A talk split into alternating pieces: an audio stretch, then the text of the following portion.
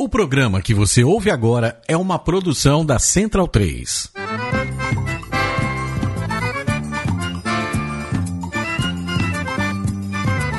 Começa agora com Gil Luiz Mendes, o seu podcast de futebol nordestino. É o Baião de Dois, aqui na Central 3. Habitão vai já pra sala que hoje tem Baião de Dois.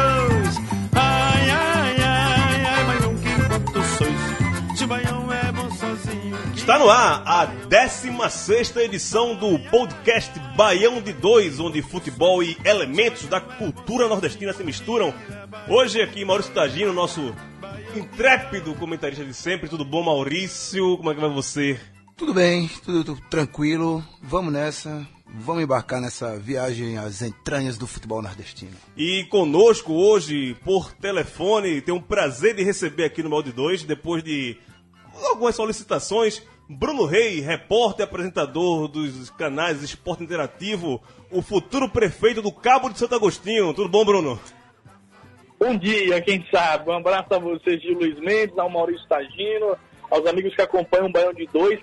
O nome sugestivo pra caramba, né? Uma hora dessa, na hora da fome, aí eu lembro só do Ceará, Pena Forte, toda aquela região Horizonte, Calcaia, dá uma fome danada, viu, Gil? Ó, uma pergunta pra Bruno. Bruno, quem descobriu o Brasil? Pedro Alves Cabral ou, ou espanhol? É, depende do, do lado que você esteja, né? Se você estiver mais perto da Bahia, vai ser o Pedro Alves Cabral. Se estiver mais perto da minha cidade, Cabo de Santo Agostinho, foi o espanhol Vicente Anês Pizon. Para mim, eu vou ter que ser barrista, vou ficar com o Pizon é, devido ao estudo que se tem do Tratado de Tordesilhas. Né? Naquele tempo a palavra valia tanto que os espanhóis chegaram no lado português do Brasil e Portugal acabou levando a fama. Hoje a palavra se perde no vento, ainda mais no nosso centro-oeste do país, eu me refiro a Brasília, mas isso aí é um, é um outro assunto. A gente fala isso aqui também. Outra pergunta pra você: Praia dos Carneiros ou Calhetas? Calhetas, sem dúvida. O problema de Calhetas é que é um problema bom, né? Ou, ou, ou o contrário, ou bom problema. Calhetas é tombado, não se pode fazer grandes obras lá, mas em termos de beleza, é, Calhetas para mim não deve a lugar nenhum do Nordeste. É uma pena não ter estrutura melhor devido ao tombamento, mas se não é isso, é, com mais asfalto para melhorar o acesso, com uma segurança pública mais eficaz, sem dúvida a Calheta seria é, prima de Porto de Galinhas. Pra mim não, mas pra mim é a minha praia favorita. Inclusive levei Lucas Borges, que faz aqui o Cine Central 3. Eu levei ele lá, é uma beleza de praia. Mas vamos falar de futebol, vamos falar de coisas do Nordeste, vamos falar aqui dos destaques do programa de hoje.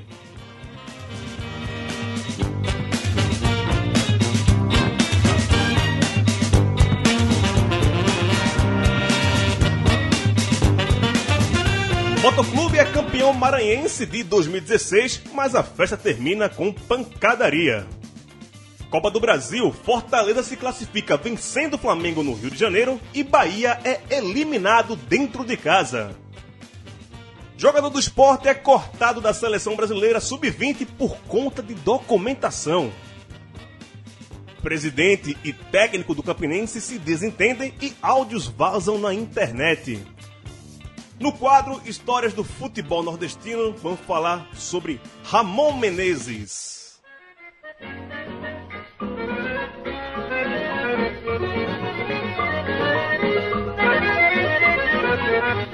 Esse jogo não é um a um. Ah, olha, o jogo não é um O Motoclube um. sagrou-se campeão maranhense 2016 ontem após vencer o principal rival, o Sampaio Correia, em jogo disputado no Estádio Castelão, vitória de 2 a 1 do Motoclube. E o Motoclube ganhou o primeiro turno, ganhou também o segundo turno, precisou de final, aquela final tradicional na- no Campeonato Maranhense, mas depois do jogo foi liberado o acesso, ou foi liberado o torcedor do Motoclube, do Rubro Negro Maranhense, invadiram o campo e foram pra cima dos jogadores do Sampaio Correia, e aí aquela confusão de sempre, aquele quebra-pau, e... mas a polícia chegou, garra de pimenta pra todo lado, e não teve maiores ocorrências, como ocorreu na semana passada em Alagoas, entre CRB e CSA, mas cenas que se repetem, né, Targino? Pois é, né? Dessa vez a polícia, a polícia, a segurança foi um pouco mais eficiente, evitou transtornos maiores, como você disse, como em Alagoas. E chato, né? Já é, a violência no, no a violência se sobrepor ao, ao futebol já nunca teve graça, agora muito menos, né? Mas falando de futebol, é bem bacana o Moto voltar a ser campeão, né, que é um, um clube grande da, da região. Vai jogar tá, a Série D esse ano, né? Vai jogar a Série D e tava, tava meio atolado nos últimos, na última década aí, passou por uns perrengues grandes, chegou a fechar as portas e voltou, né? E é, sempre é bom ver um, um grande da região ressurgindo assim das cinzas, né? Ô Bruno, e o Campeonato Maranhense, que esse ano teve algumas complicações, né? Por causa da chuva lá, só dois estádios, quatro times é, mandavam jogos no Castelão, o Inhozinho estava interditado. Chegou ao final esse Campeonato Maranhense que podia se esticar e podia prejudicar o Sampaio Correia, né? Por conta de datas. Aí, como é que você vê essa final e o Campeonato Maranhense, Bruno?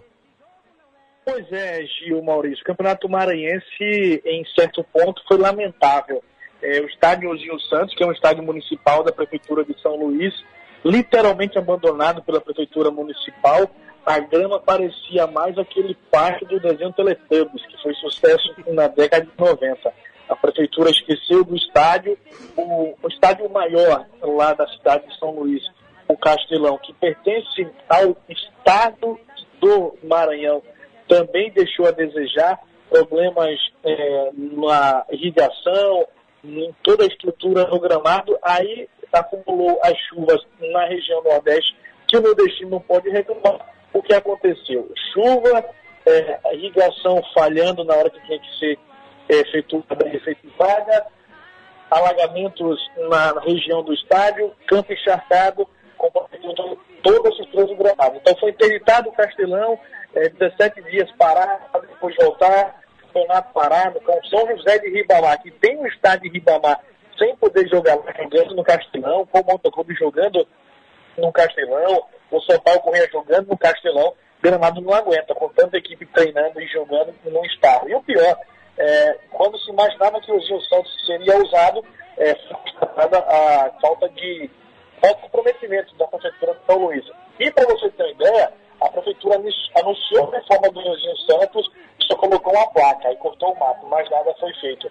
O Cardião, que é um outro estado da cidade de São Luís, ainda segue em reformas e o estado do Maranhão fica a mercê da qualidade dos políticos é, para se ter futebol e para se ter a prática do desporto na cidade de São Luís e em todo o estado do Maranhão.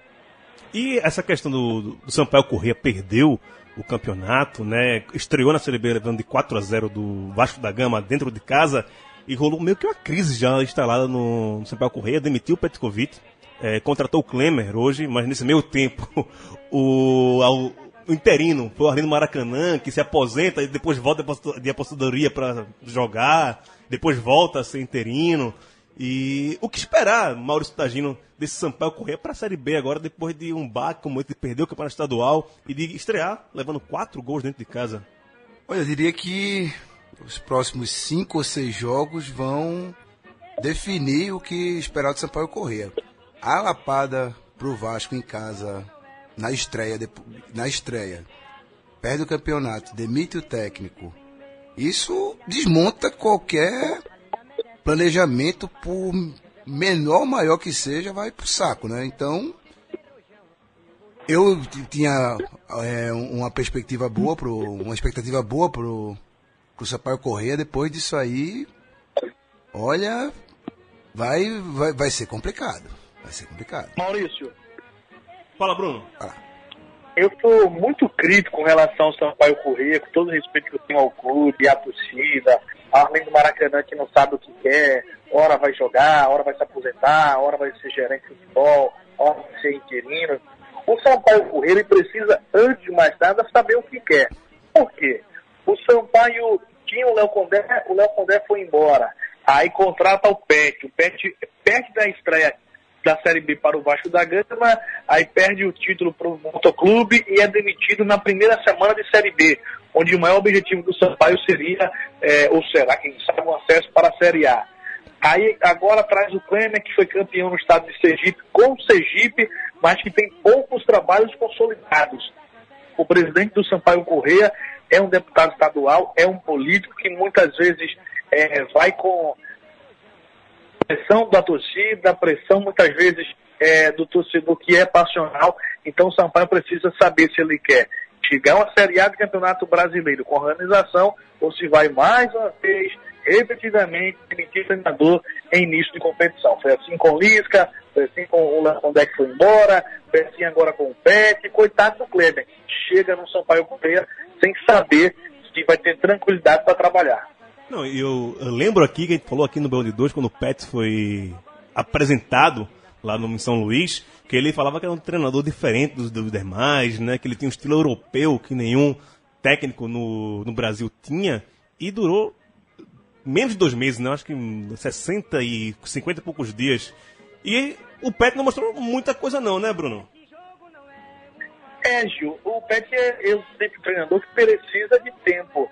É, o Criciúma já deu para entender isso quando ele esteve lá, o Vitória também. E ele vem para o Nordeste mais uma vez para trabalhar num clube que tem um presidente político que é apressado, que não respeita o planejamento, coitado do pé, tudo tranquilo, tranquilão, um cara muito gente boa, mas com a pressão de política interna e externa. E com tudo isso que eu falei há pouco, é, certamente não dá para o PET continuar desse jeito no Sampaio Correia. Pode chegar o PET, o PET, o Lisca, um doido, qualquer um outro. Se não tiver tranquilidade da diretoria, da comissão técnica do próprio clube, a fixa, e do presidente, nem o Pepe Guardiola da jeito coloca o Sampaio na Série A. O Sampaio teve 30 mil torcedores na contra o Vasco da Gama, mas ainda assim comete erros de times pequenos, coisa que o Sampaio não é. O Sampaio é grande, precisa só entender que é time grande do futebol do Brasil. É, só um, um, detalhe também falando da, da, invasão de campo ontem, lamentável, né? Cena de pancadaria. Mas tem uma coisa que eu posso tirar legal, foi a imagem do, da comemoração do título do, do, do motoclube. Que a torcida estava dentro de campo e o pessoal faz aquele totem ali, né? Que os jogadores sobem, tem aquela festa toda. Hum. E a torcida estava ao redor. Assim, é, no, geralmente não vê a torcida dentro de campo para comemorar o título, mas eu achei a imagem simbolicamente muito bonita, né? Que jogadores arrodeados, como a gente fala em Recife, arrodeados pela, pela torcida. Achei uma cena bacana, me lembrou dos meus 11 anos, 11, eu acho que eu tinha menos, que eu invadi o, o Arruda em 95, tinha 11 anos, quando o Santa Cruz foi campeão em cima do Náutico, 2x1, gol de Amarildo. Invadir campo é uma das sensações mais maravilhosas que pode existir. Pular aquele alambrado ali e ficar correndo no gramado, arrancar um pedaço da grama e guardar. É bom pra caramba, mas não pode mais, né? Fala, Bruno. Vou discordar dos dois, posso? Pode, à vontade. Eu até falava isso no Resenha Esporte Clube é, com o Salvino e Salvino Gomes e com o Hermes. Eu respeito, claro, os amigos, vocês dois, quem faz isso, quem já fez, que está pensando em fazer. Mas o lugar do torcedor é na arquibancada. O lugar do torcedor, se o bolso é, tiver condição, é numa cadeira cativa, é numa social, é na arquibancada da sombra, na arquibancada do sol, em qualquer lugar. Não é no gramado. Nós vimos cenas lamentáveis na final da Copa Verde, entre Paysandu e Cuiabá. Nós vimos a repetição também no clássico em Maceió com CRB e CSA. Nós podíamos ver algo pior ainda no Castelão, em São Luís. Me chama a atenção a passividade dessas polícias dos estados que eu falei. Me chama a atenção a vontade do torcedor de querer muitas vezes não participar da festa, mas sim de agredir, xingar, reclamar ou invadir o espaço alheio. O lugar de jogador é no gramado, o lugar do técnico é da área técnica, o lugar do torcedor é na arquibancada. É, infelizmente, há 10 anos, como você disse, João, há 11, 10 anos, é, se tinha essa cultura.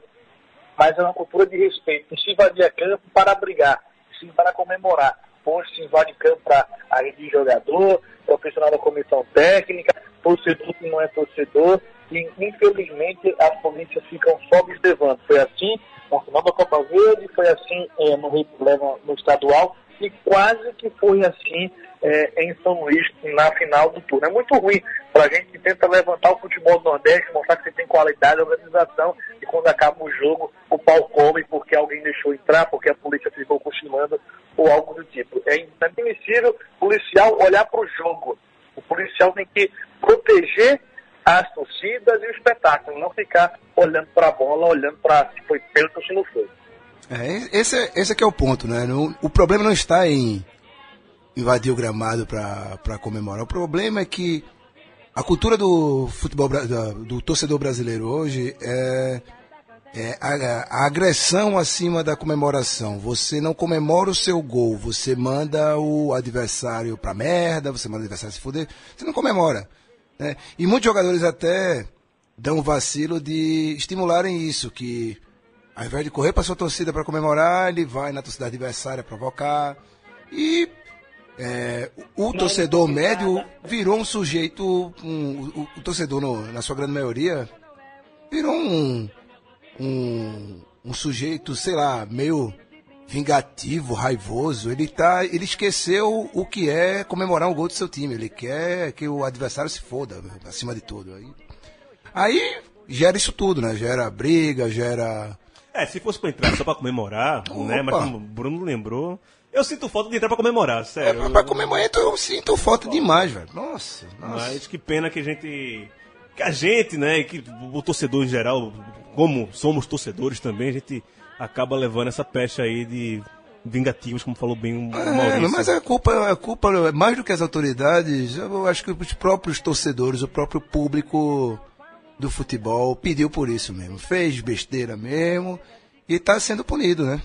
Quem fez e quem não fez.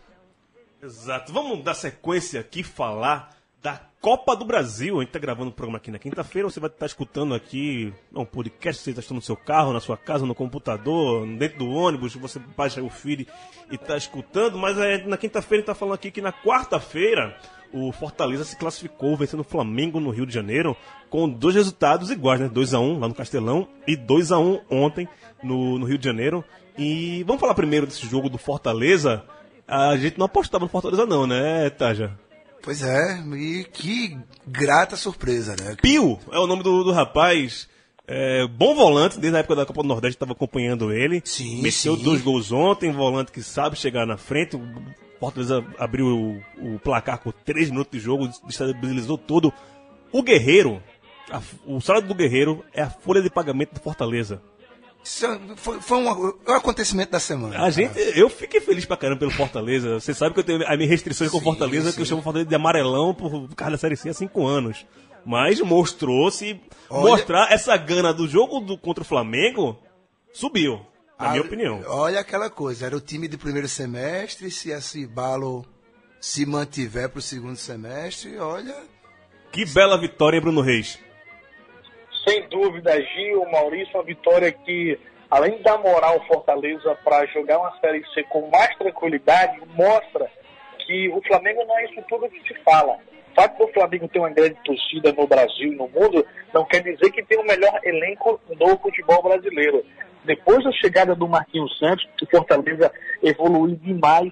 Foi assim ainda na Copa do Nordeste, o Fortaleza chegando lá para encarar o Bahia eh, numa segunda fase. Foi assim no campeonato estadual, o Fortaleza sobrou nas finais eh, contra a Uniclinic, nas semifinais, na primeira fase. E hoje, o torcedor do Fortaleza que foi receber a delegação do aeroporto internacional Pinto Martins lá em Fortaleza tem uma tranquilidade para esperar, porque todo ano, ano passado, retrasado, o torcedor pensava, rapaz, será que vai dar para a gente chegar bem na Série C? Hoje não. Hoje com o Marquinhos Santos no comando, com o Anselmo no ataque, com o Pio, que é um bom volante, como você bem falou, desde o tempo do Botafogo de João Pessoa, com o Dudu Cearense, com todo o elenco do Fortaleza, o torcedor do tricolor do Psique, hoje, no mínimo, tem tranquilidade. Concordo com você.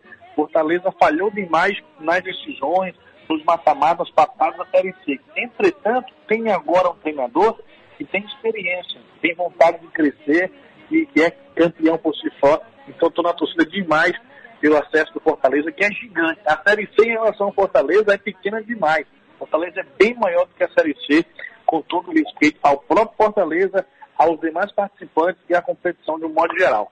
Não, é com certeza. E só lembrando as formas que o, o Fortaleza não subiu para a Série B, muito traumático, né? 60 mil pessoas no Castelão, e aí foi o Macaé, e o outro me ajuda que foi Caxias, o, não, o Londrina, não, não lembro qual foi o outro Brasil time. de Pelotas. Brasil Brasil de Pelotas. Pelotas. Caxias, Exato, Brasil de exato. É, Lembrar que é um time do Sul. É. Mas foi o Macaé e o Brasil de Pelotas. Foi duas eliminações traumáticas para a torcida do Fortaleza. Que a gente torce, E né? Gil? Oi. O Fortaleza ele merece tanto respeito do Flamengo, do São Paulo, do Corinthians, dos times da Série B, da Série C e Série D, que na final do Campeonato Cearense, já com a vantagem de 4 a 1 no primeiro jogo, na segunda decisão, na segunda final, Fortaleza colocou no Castelão 54 mil torcedores. O time desse merece e é preciso respeitar demais. Não só o time, mas o clube de um modo geral. Aí você vê, como o Bruno falou agora, 54 mil, torcida única, tem metido 4x1 no primeiro jogo. Aí você pega o jogo de Vasco e CRB, jogo da volta, né? E tava um jogo meio que aberto ainda, né? Sim. Vasco e CRB, o Vasco tá com a maior sequência invicta do Brasil, 18 jogos, se não me engano. Tá o Santa e o Santa tá com 15 jogos e o Vasco tá com 18 jogos invictos. E aí o jogo de ontem entre CRB e Vasco, 2 mil pessoas. É. Flamengo Esporte, 7 mil. né? E aí va- vai falar de grandeza de clube, aí o, o Fortaleza botando 50. Não que o. Querendo comparar Fortaleza com o Vasco, são dois grandes times de futebol brasileiro. Mas momentos. É um time que tá na Série C, né? Ganhou um estadual, o Vasco ganhou seu estadual, tá na série invicta e não consegue lotar o estádio num jogo decisivo, que era um jogo de classificação para a Copa do Brasil. Não chama nem a turma do bairro dele, né? Que foi em São Januário, nem o bairro enche o estádio dos caras. É, e é, é complicado de falar. Fala de, gente falou do CRB aqui também, lamentável a derrota do CRB, né? Fora da Copa do Brasil. Não Mas, funcionou, o Neto não funcionou. é, Pobre Neto. campeão do, do campeonato alagoano, mas não conseguiu a classificação Vai começar o segundo semestre pra Neto, né? aí vamos ver se ele desbanca, né?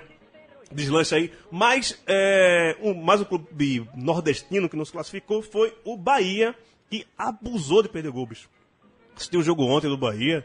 E o goleiro João Ricardo, do América Mineiro, tá pegando muito. Muito, bom, muito. ele é bom pra O cara cacete. fechou o gol. Agora, o Thiago Ribeiro, que decepção, cara. Ele perdeu muito gol ontem. Muito. Gol, os gols que ele não, não perdia no Santos, não perdia no Atlético Mineiro. E tá perdendo de uma forma. Eu, eu não quero crer na boa vontade dos jogadores de medalhões que vêm para o. principalmente pro Bahia, que eles estão indo para jogar futebol. Mas pela displicência que eu vi ontem, o Geraldo de Fraga, que é o gênio dos 140 caracteres do Twitter, ele falou uma coisa muito engraçada ontem e conto mais, que o Bahia é aquele cara que vai pra balada, compra roupa importada, paga camarote, mas não pega ninguém. É mais ou menos isso, Bruno? É, o Geraldo tem essas tiradas interessantes, né? Eu não sei se eu vou concordar com o nosso amigo Geraldo de Praga, porque eu ainda acredito que o Bahia vai pra balada e vai pegar alguém, e esse alguém vai ser o melhor da festa, o que seria é, a melhor mulher do Bahia, seria o acesso à Série A do Campeonato Brasileiro. O Bahia que foi mal no estadual, perdeu para o Vitória, o Bahia que foi mal na Copa do Nordeste e o Bahia que foi mal agora na Copa do Brasil. Por que eu digo foi mal? Porque começou muito bem, se criou uma expectativa não só para o próprio elenco, para a torcida, mas em todo o Brasil. O Bahia fazia gol com o Juninho, que é um, um segundo volante que chega pro gol. O Bahia começou bem com o Juninho, depois foi pro o Luizinho, perdão, que Santa Cruz, depois foi pro banco de reserva. O Hernani começou bem, se machucou, voltou melhor ainda, agora se machucou de novo. O Zé Roberto entrou e, e fez um Tá jogando muito, Zé Roberto. Jogando muito. na estreia contra na, na Série B do Brasileiro. Então, assim, o que falta ao Bahia? Faltam duas coisas. Uma composição defensiva de qualidade, coisa que o Doriva ainda está quebrando a cabeça. E na hora H, na hora do mata-mata, mostrar que é clube grande. O Bahia foi eliminado na Copa do Brasil pelo América, jogando na Itaipava Fonte Nova. O Bahia foi eliminado na Copa do Nordeste, jogando é, contra o Santa Cruz também na Fonte Nova, então algo está errado. Já foi assim também no ano passado. Na disputa para chegar à Série A, foi o Bahia que perdeu para o Santa Cruz, abandonou qualquer possibilidade de disputa e perdeu também na Fonte Nova. E a Fonte, Gil e Maurício, é um lugar extraordinário para quem ama futebol. Lá na Fonte se tem uma aura totalmente diferente. Lá se tem é, essas figuras é, históricas do Bahia, o Vinha, se tem a que é o super-homem, lá se vende algodão doce, se vende acarajé, se tem sorvete. Tudo é diferente da Fonte Nova. Só falta o Bahia entender que a diferença tem que ser vencer e se classificar. E se impor. Porque o Bahia hoje na Fonte Nova parece a casa da avó. O Neto vai, bagunça e faz o que quer.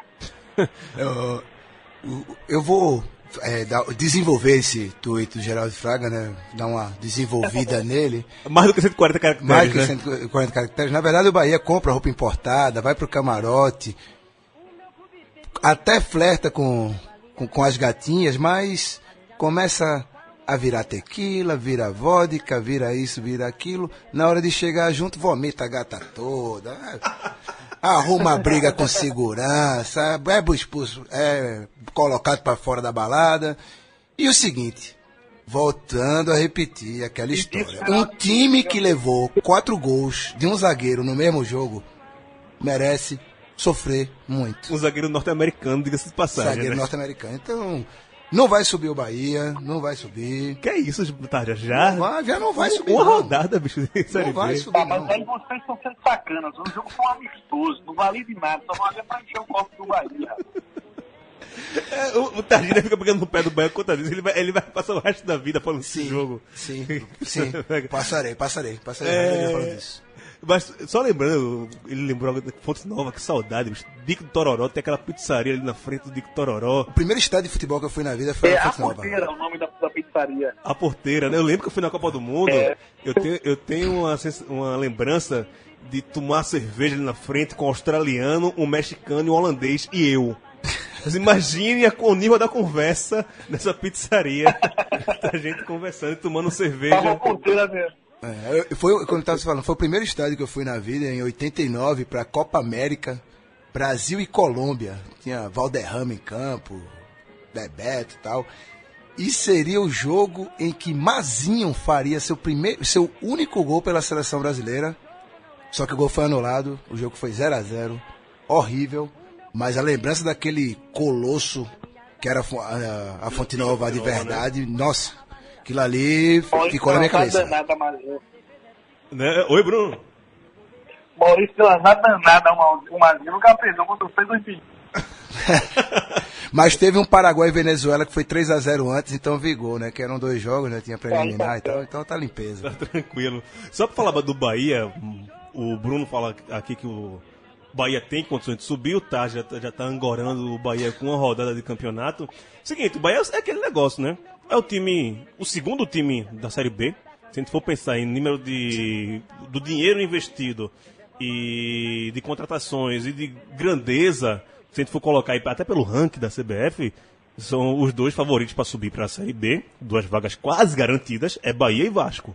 A gente não, Sim. e pegando o resto dos, dos times, a gente vai- pegar um Goiás, um Náutico, né, que são outros times também de tradição e de- com, Náutico. Com Paysandu, Paysandu, mas pegando históricos recentes na Série A, né? Vamos lembrar do Náutico, Goiás, né? Esses clubes. Eu acho que o Bahia, ele só não sobe por ele mesmo, né? Se pega esse trauma aí do ano passado da Série B, que não subiu, o Carlos Santos bem lembrou o Bruno, perdeu o, Baiano por Vitória, eliminações, Copa do Brasil, Copa do Nordeste. Eu acho que o a hora do Doriva tentar esquecer tudo isso, né? Chamar os jogadores e falar, "Ah, agora daqui, daqui pra frente é um campeonato diferente. Que esse- pelas contratações que o Bahia tem, Jackson, Luizinho, Renato Cajá, Brocador. Thiago É um, é um time de Série A. São jogadores. Marcelo Lomba, Pois é. Douglas Pires, Danilo Pires. O time do Bahia é um time que jogaria fácil no Série A. Só tá sem vontade de jogar a Série A. É Pelo isso. Fazendão, que tem uma estrutura imensa, pelo torcedor, pelas seis parcerias do Bahia, é, por tudo que a gente já falou aqui, a obrigação do time do Doriva, do presidente Marcelo Santana, do vice Pedro Henrique é subir. O Bahia tem por obrigação, no ano que vem, jogar a Série A do Campeonato Brasileiro. Um fiasco na Série B seria vergonhoso para o Thiago Ribeiro, para o Doriva, o Hernando, para o Zé Roberto, para o Danilo, para o Jeanzinho, o Lomba, para o Marcelo Santana. Seria uma vergonha para o Bahia ficar de novo na Série B com esse time, com essa estrutura e com essa torcida. É, o, o que eu tava falando também, logo no começo a gente falar do Bahia, é a questão da, da vontade dos jogadores, né? Que assim, são jogadores de renome e tal, e parece que quando chega no Nordeste, fica um chinelinho, né? Os gols que o Thiago per- Ribeiro perdeu ontem, ele não perderia no Atlético Mineiro, não. Concorda comigo, Bruno? Concordo com você. O Thiago está numa fase infeliz por demais. Aliás, desde que chegou no Bahia para fazer um gol, é um Deus nos acuda. É, e lembrando que o Bahia, para contratar o Thiago Ribeiro, entrou numa negociação muito interessante. O Ney Pandolfo até em certo ponto me explicava a negociação. O Bahia paga o Thiago Ribeiro que um Corinthians, um Atlético, um Santos, São Paulo, um Internacional pagaria. Então, o Thiago tem obrigação ainda maior de correr dobrado, já que ele sabe que ele veio para um eixo que não é igual ao Rio São Paulo, que paga em dia e que paga bem. O Thiago Ribeiro, ou ele faz gol, ou ele vai para o banco de reservas. E eu tenho certeza que o Doriva, em breve, não vai entender, não. Se não faz gol, vai para o banco, mete o, o Hernani que vai voltar, é, mete o Zé Roberto, põe, põe de volta o Luizinho, vai na base, pega o, o, o Kinga. Então, assim, o Giovanni Kinga, o Bahia precisa voltar a jogar e o Thiago Ribeiro precisa honrar todos os zeros que ele tem na conta dele com a ajuda, claro, do Esporte Clube Bahia. Falando, a gente vai passar aqui assunto, falou muito de Bahia, falou muito de Copa do Brasil. Daqui a pouco, pode dar- final do, antes do final do programa, a gente dá um espetáculo sobre Série B e Série A aqui. Ora, opa. Sobre a, a rodada que vem pela frente, mas a gente vai falar agora que o jogador do esporte ele foi cortado da seleção brasileira sub-20, mas não foi por deficiência técnica, não foi por contusão, foi porque esqueceu um passaporte, desapareceu o passaporte do Everton Felipe, o meio do esporte, que foi convocado pela seleção sub-20 para o torneio de Suwon, é, Suwon, não sei, na Coreia do Sul, torneio da Coreia do Sul, e a desconvocação foi informada pela CBF, e antes do embarque, o Everton já tinha sido convocado, já estava indo para o embarque, mas ele comunicou o sumiço do seu passaporte. E segundo a CBF, ele havia sido entregue pro- ao atleta e para operações de câmbio e check-in. Sem tempo para emitir um novo documento, o jogador rubro-negro não embarcou com a equipe canarinha. É reforço pro esporte, né? Opa, opa. Taja. Ô, com, aquel- com aquelas qualidades de meio campista, naipe Gabriel Xavier, perdão, é um ótimo reforço. Mas, assim, é uma história muito esquisita, cara. É uma história muito, muito, muito estranha. Você sabe onde está o seu passaporte? Hã? Você sabe onde está o seu passaporte? Sim. Eu não sei onde está o meu, eu sei que eu tenho um passaporte, mas eu não sei onde está. Se eu fosse convocado hoje, se de última hora bate pronto. Agora o título eleitor já não sei onde tá, não, velho. Isso aí eu não sei, não. Bruno Reis, se você fosse convocado para cobrir. A Sul-Americana não, que aqui não precisa de passaporte, mas para ir para a Europa, para ir para a Coreia do Sul, você sabe onde está seu passaporte? Rapaz, eu não só sei como nunca perderia meu passaporte. Eu- eu- olha a ousadia em falar isso. Tem coisa aí que a gente não pode perder. O Everton Felipe, ele não poderia soltar hora nenhuma o passaporte dele. Então ele deixou de jogar uma competição internacional, deixou de aparecer, deixou de conseguir experiência para ele, para o esporte, para o futuro dele. O Salvino Gomes, companheiro nosso do resenha, é, acha mito. que o esporte pediu, é, o mito, o maluco, o doido, o, o Salvino acha que o esporte pediu para o Everton voltar e teve toda essa história da, do sumiço do passaporte. É simples, nós somos jornalistas. O, o nosso telefone hoje, o nosso smartphone, é um parceiro de trabalho. Eu posso até perder o meu telefone, mas o cuidado que eu tenho com ele é o mesmo cuidado que o F deveria ter com o passaporte. Ele não perdeu só um passaporte, perdeu muitas oportunidades. É um garoto bom, inteligente, educado, pernambucano de Moinho. Agora, quando eu vê-lo, eu vou dizer, tem coisas que a gente pode perder, mas tem coisas que a gente não pode nem se desgrudar, e Maurício. É, É, e tudo isso pra domingo ficar no banco, pra Gabriel Xavier. Ah, Era melhor ter viajado porra. mesmo e, e buscar acumular no filho.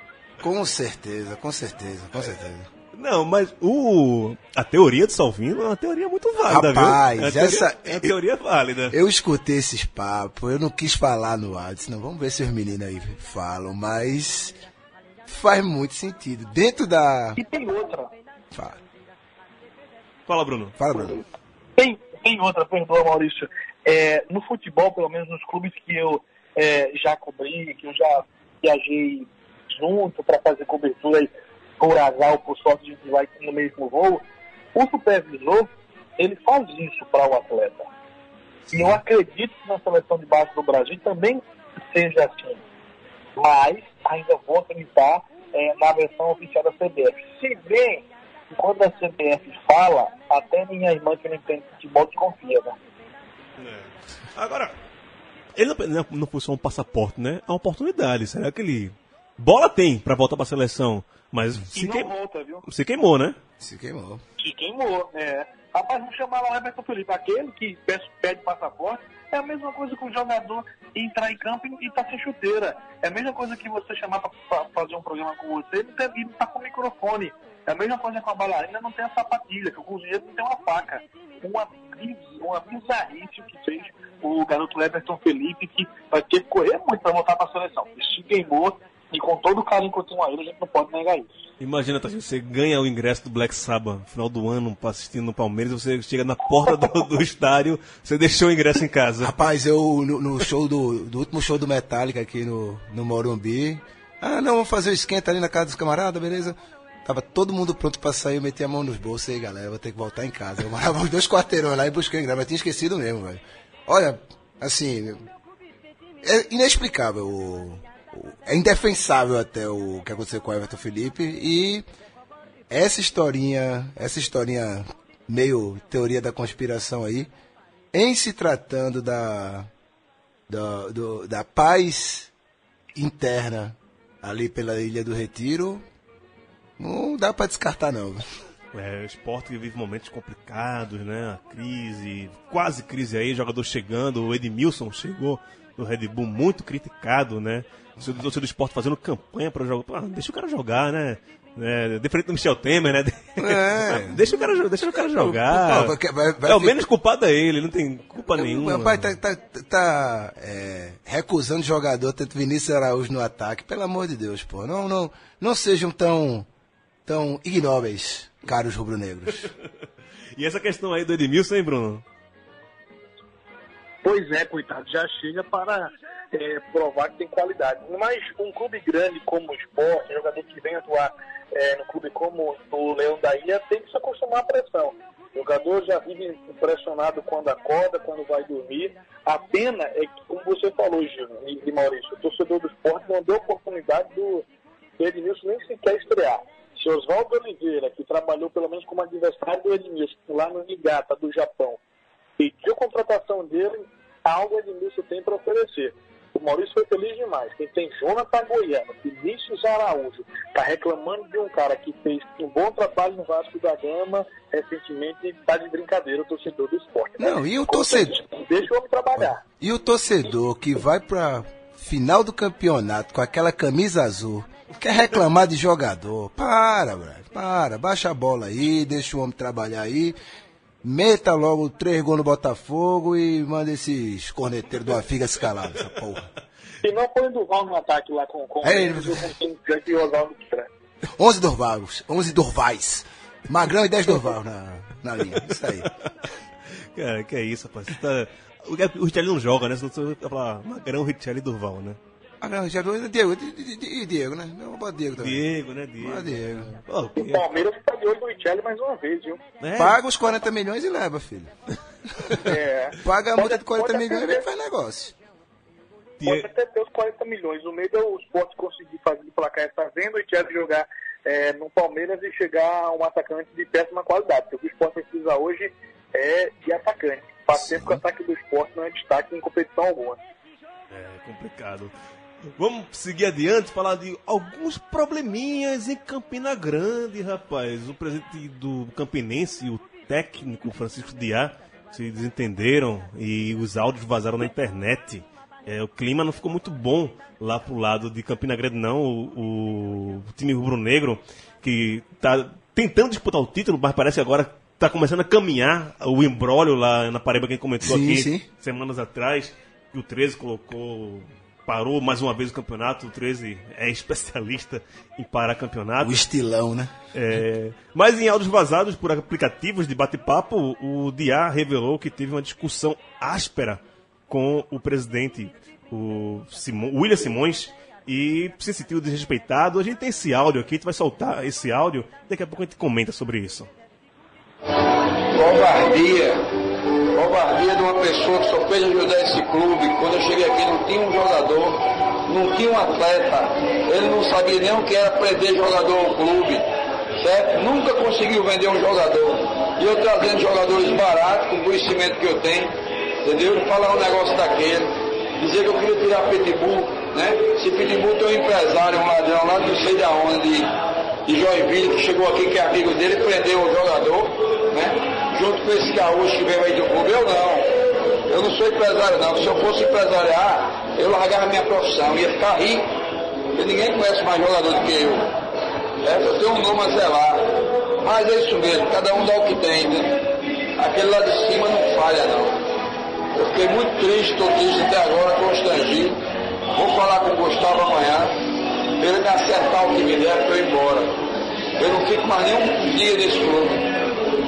Bruno. Ô Gil, É... ô Gil, Oi, tô, tô ouvindo? tô sim. É, essa fala do Diá. pa- Parece que já até entraram num num acordo já, né? O William Simões É. e o Francisco Diá. Mas é, esse áudio, não sei que o, se o melhor é a fala do Diá ou se é o Lulu Santos cantando lá atrás, né? Lulu Vamos sempre, por né? partes, igual o Jack, o amigo do Maurício. É, às vezes a gente vai para um lugar errado e fica na- no lugar errado na hora errada, né? Mas às vezes a gente vai para o lugar certo na hora certa. E por coincidência, no sábado passado, eu fui a Campina Grande e por coincidência também acabei encontrando casualmente com o presidente do Campinense, William Simões. Nisso eu fui cumprimentá-lo tal, e passa o Francisco Diá. Me surpreendi porque o Diá não falou comigo. O Diá ele não tem obrigação de falar comigo, mas por respeito pela, pela relação que a gente tem de, de repórter e, e entrevistado, ele teria no mínimo uma obrigação educacional. E aí o Diá passou por mim, Gil, não falou nada. Eu fiz, William, o que, que aconteceu? O homem tá bravo. Aí o William disse, é, eu tive uma discussão muito séria com ele, é, é muito ruim quando um treinador perde o foco e começa a misturar as coisas. Aí eu fiz, não deixar para lá. Não vim aqui para falar de futebol, apesar de viver disso. É, e no outro dia surge esse áudio. Imediatamente quando recebi, é, liguei para o Francisco Diá, ele confirmou que o áudio era dele, até lhe disse assim, ah, eu estava conversando com um gordinho. Eu fiz, que gordinho, rapaz? É o, o gordinho que trabalha para o Campinense. É um cara que o próprio Diá ajudou a empregar e acabou é, sendo vazado esse áudio. O Diá, ele não tem o filtro entre a cabeça e a boca. Já falei isso para ele, ele é muito maluco. Se ele fala menos, ele ganha mais. É, esse áudio é verídico, foi inclusive no, em um dos, ba dos bares é, lá de Campina Grande, resenhando, acabou falando demais. Até então, é, pelo menos politicamente, está tudo certo entre o William Simões e o Francisco Diá. É, o Diá está errado em falar certas coisas, como o Campinense também está errado em dar muita liberdade ao Diá. Quando o Diá chegou, isso é um fato, é, ele indicou 14 jogadores, inclusive como o Campinense, que tem uma estrutura bacana lá no Renatão, um time que foi campeão da Copa do Nordeste, não pode começar uma temporada à mercê de qualquer treinador e, ah, não, tem que trazer 14, 15. Não, o clube tem que investir na base. O Campinense tem que ter força para, pelo menos, quando chegar um treinador, dizer que tem um lateral, que tem um volante um meio campista. O Diá, apesar dele falar demais, ele fez um trabalho espetacular no Campinense. Pegou um time largado, um time, aliás, pegou um clube, né? Porque não tinha time, foi ele que montou. É, levando aí, é, foi campeão estadual, levando agora esse ano também as finais, pelo menos as semis do Campeonato Paraibano, do politicamente parado às vezes, Campeonato Paraibano e finalista de Copa do Nordeste. É preciso respeitar o trabalho do Diá, entretanto ele precisa pensar muito antes de falar certas coisas. Já falei isso para ele em entrevista, já falei em conversa e falo aqui sem medo algum. O Diá é bom demais. Seria melhor se falasse menos e focasse mais é, no trabalho que ele faz no Campinense. Não foi para o América devido à parada do Paraibano. E eu nem sei se lá no América, um clube de mais pressão, o Diá voltaria a fazer um bom trabalho como já fez em outros anos. Tá, já lembra muito Lisca, né? Um cara que não tem muito papo na língua, fala demais, que também indica um monte de jogador dele, né? Aquele povo do, do Rio Grande do Sul todo, juventude todo, né? Fez com o Náutico, né? Levou um monte de gente pro Náutico, né? O Náutico só tem de carro de algumas, alguns jogadores.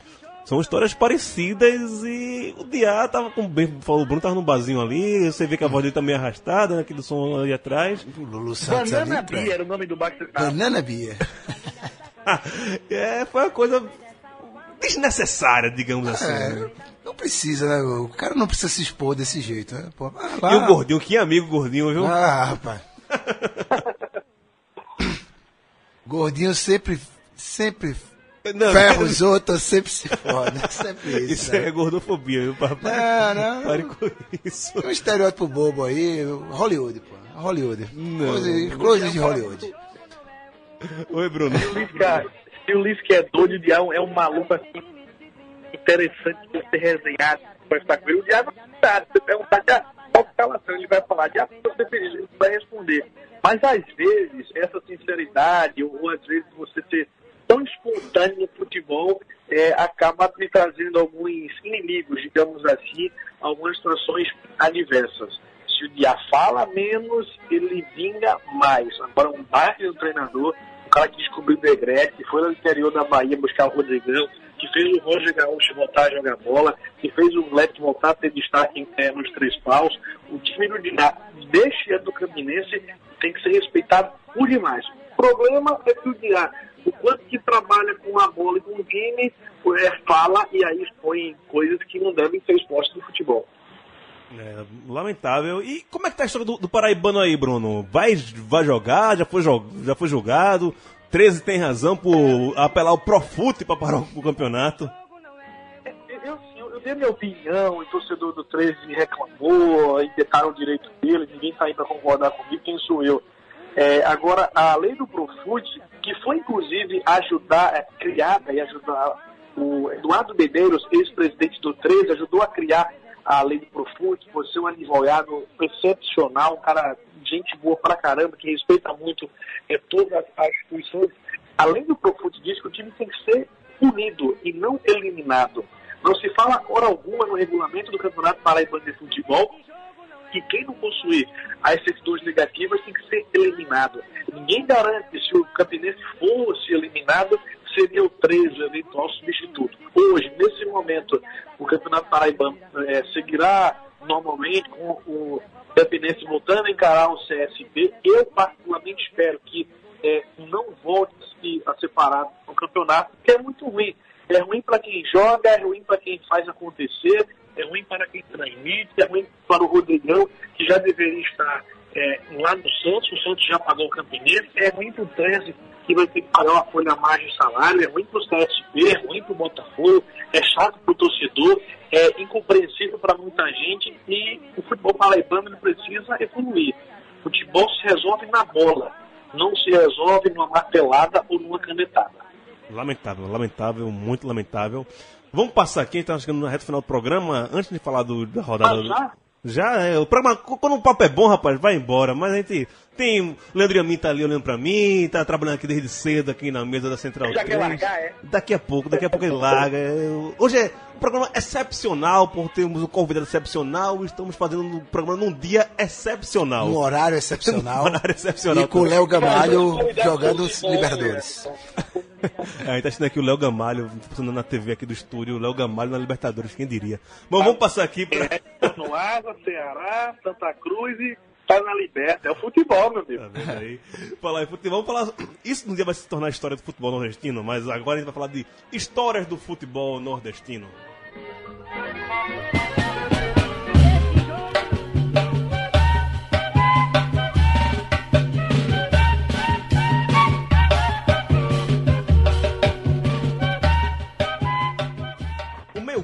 Tem que ser muito diferenciado para conseguir entrar na restrita lista dos maiores goleadores de um clube. Ramon Menezes conseguiu isso no Esporte Clube Vitória. O cara fez nada mais, nada menos do que 84 gols pelo rubro-negro baiano. O Leão da Boa Terra. É, gol de falta, gol de esquerda, direita, cabeça, tudo que é jeito. É uma prova que quanto Ramon foi craque no Vitória. O meia é tão ídolo lá na toca que merecidamente ele recebeu o título de reizinho da toca. É, além de tetracampeão baiano, decidiu diversos clássicos e acumula os- o posto de segundo maior goleador do estado do Barradão. 44 gols e está no top 10 dos maiores artilheiros do clube rubro-negro. Esse Ramon é aquele Ramon que jogou no Vasco, É foi revelado próprio, no, no-. E jogou muita bola nos anos Jogou 90, muito, né? jogou muito, jogou muito. Batia falta como poucos, né? E pegou, ele só pegou fase boa, né? Essa fase do Vitória. Deslanchou, e teve duas passagens no Vitória nos anos 90, tá falando com o Irlan Simões, nosso consultor de Tá Vitória. escondido, né? Tá escondido. Depois levou quatão, tá escondido. mas ele falou bem do, do Ramon, falou que foi ídolo realmente nos 90. Ele voltou depois em 2003, mas não foi tão mais o mesmo jogador. Mas um jogador daquele 10 clássico que não tem mais hoje em dia, né? Tá, Nossa, é, eu, eu le- eu lembro, nos anos 90 eu, eu morei no interior da Bahia e assistia os programas esportivos lá da Bahia e tinha uma... um dos programas eu ali por 95 mais ou menos, o cara do Araqueto, o Tatal do Tatal, Araqueto, Tatal, Tatal. fez uma versão daquela. Não dá pra esconder. porque- Pro Ramon, cara. Era uma. Eu não lembro a letra direito, mas era uma, uma versãozinha que pegou nos estádios lá, a galera cantava lá no. Só porque no a gente vai encerrar o programa hoje com o Tatal. Pô, pô, va- vale a pena, vale a pena, pô. Tatal é, é fera. E, assim, não só no Vitória, mas pegou aquele time do Vasco monstruoso. Pedrinho, Juninho. E o cara fácil, né? cantava de galo em cima de Pedrinho, de Juninho, de Romário. É, era- Era, era respeitado por Romário, né? Quando o Romário prestava, né? Antes de botar, tirar a chuteira e botar terno. É, Bruno, lembra do, do Ramon jogando pelo Vitória ou pelo Vasco? Sim, Ramon que jogou no Vasco, como você falou, no Vitória, no Tóquio Verde do Japão, no Bahia, tem moral na Alemanha, tem moral é, lá no Leão da Barra, um jogador que deixa, deixou saudades, né? Claro que o Ramon não morreu, mas eu sinto saudades de ver o Ramon. Ele é técnico hoje em dia no Goiás. É, isso mesmo. E assim, por exemplo, Renato Cajá já jogou no Vitória, é, hoje está no Bahia. Não estou aqui falando besteira, me entenda, mas o Renato Cajá poderia, pode ser em breve, quem sabe, um Ramon. Eu sinto falta de jogadores novos de futebol no Brasil que busquem inspirações nos grandes ídolos da história recente do futebol. É, se tem um grafite arrebentando hoje, por que, que um atacante da base do Bahia não pode se inspirar no grafite que ainda está jogando? O Ramon é, deixou saudades, jogou como poucos, não só no Vasco, mas principalmente no Vitória, e tem tanta moral que o, o, o cantor do Raquete Tatal, que fez grandes músicas, parou a vida dele para escrever sobre o Ramon. Que honra o Ramon ser cantado pelo Tatal e o Maurício Tagino, no fim do programa, cantar um axé para reverenciar o Tatal e o Araquete. Ah, essa ver. Rapidinho, pra acabar o programa aqui, antes que Leandro e a mim e sua bocarra aberta ali me engula. Fala, Bruno. O, o Leandro jogou aonde pra eu estar tão prestado? Jogou no Vitória não, jogou no Bahia não, no CSA não, no CRB não, no Fortaleza não, no Ceará não, na cabeça não. Que agonia, rapaz. Quer se defender, a mim? Eu só não respondo porque ele está soterrado de razão. Aqui, Série A, Fluminense, Santa Cruz, Raulino de Oliveira, sábado. Meu placar, 1x0 Santa. Tarja. 1x0 Santa, viu? Vou com- tô, tô contigo. Eita porra, lasquei. meu. É, tô Tarja, contigo. concordando Não, não, comigo. Cara, cara é, a, o- a vibe do Santa Cruz tá. Tá bacana, cara, tá bacana. Assim, é, é do- é com muita dor no coração que eu admito isso aqui no ar, mas. Tá legal, tá legal esse time do Santa Cruz. Brunão, lá no Rio, Flu e Santa. Acha que dá Santa? Eu vou com vocês, apostar no Santa Cruz. O que o Milton Mendes está fazendo no Santa Cruz, com todo respeito a ele, já brinquei com ele sobre isso, é coisa de maluco. O que o Milton trabalha no dia a dia, o que ele faz nos bastidores para que o Santa Cruz evolua como um time, como clube, ele merecedor de tudo isso. Vou apostar os 50 reais que ele ainda me deve, 1x0 Santa Cruz. Ah, Vitória e Corinthians no Barradão, domingo, 4 da tarde. O Vitória depois por levar 4x1 do Santa fora de casa. 2x1 Vitória. 1x1, Bruno? Eu queria que fosse 11 da manhã, pro Coringão correr dobrado no, no calor do Manuel Barradas lá em Salvador. Que é um buraco, né? Vai- O estádio é dentro É. do buraco. Pois é, e o calor é dobrado, né? E Pois duas é. da manhã seria bom pro Corinthians parar de, de jogar às quatro da tarde. Enfim, isso é um outro problema. É, para mim, o Vitória precisa voltar a jogar o futebol com vez eu sou torcedor. Jogou bem nas finais do Campeonato Baiano contra o Bahia, foi pífio no segundo tempo contra o Santa, mas no destino que sou, para mim também vai dar vitória 2 a 1 Eu apenas às quatro da tarde. Eu queria ver o Corinthians jogando no Nordeste às 11 da manhã no Campeonato Brasileiro e sem reclamação. Com o esporte vai ser. O jogo do esporte é 11 horas na, na ilha. Falando em esporte, domingo, Ilha do Retiro, 18h30, esporte Botafogo. Eu vou de 1x0, gol de Edmilson.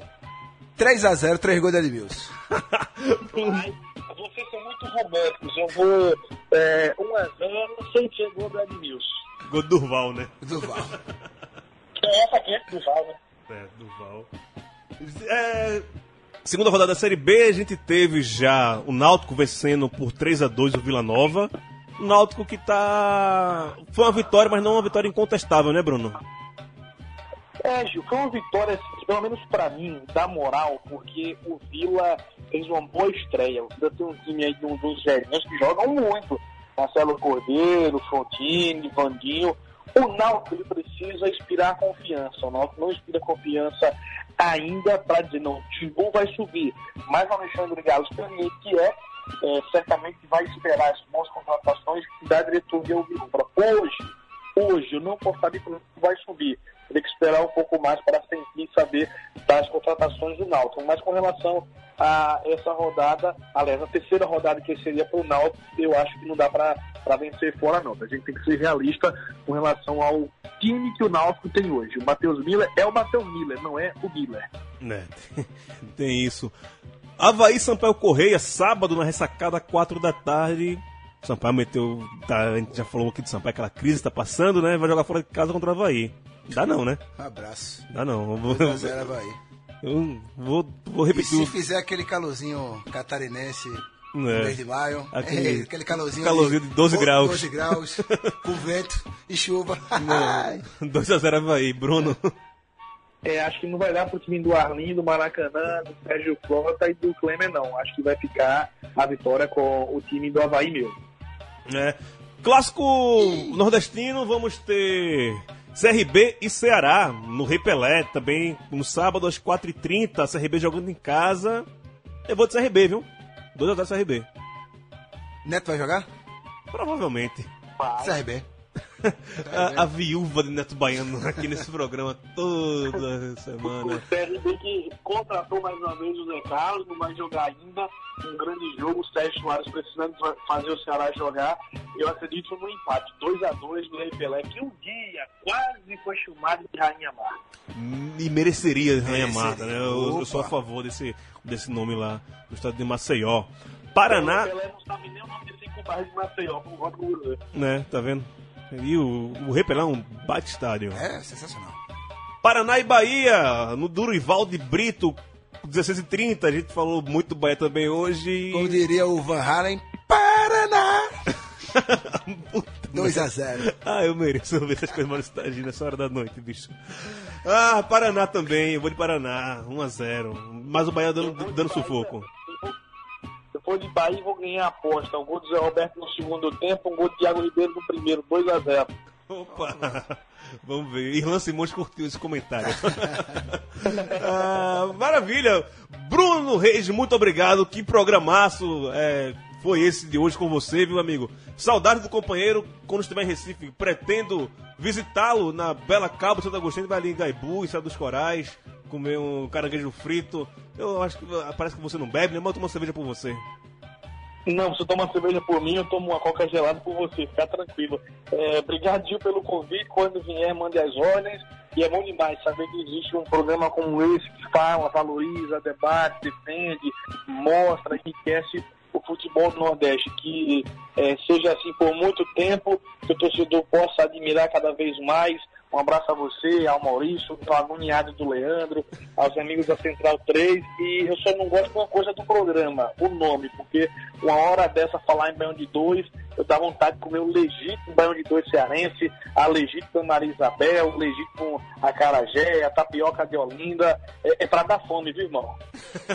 É porque todo mundo aqui é magrinho, todo mundo aqui tem uma fome daquelas. Tarja, meu filho, você é sensacional. Muito obrigado, são seus olhos. E me despedir aqui com um assunto que não tocamos porque foi muito recente, né? Não tá não, irmão? Esporte 4, Fluminense 0 pela Copa do Brasil Sub-17. Estava na cara que o planejamento do esporte era a Copa do Brasil Sub-17, não era Pernambucano, não era Copa do Nordeste. 8x1 no agregado com Fluminense. Corinthians na final, dá cacete nele de novo, velho. É isso aí. Boa noite a todos. Ok, a gente vai terminar aqui ao som de Tatal e o Araqueto, não dá pra esconder.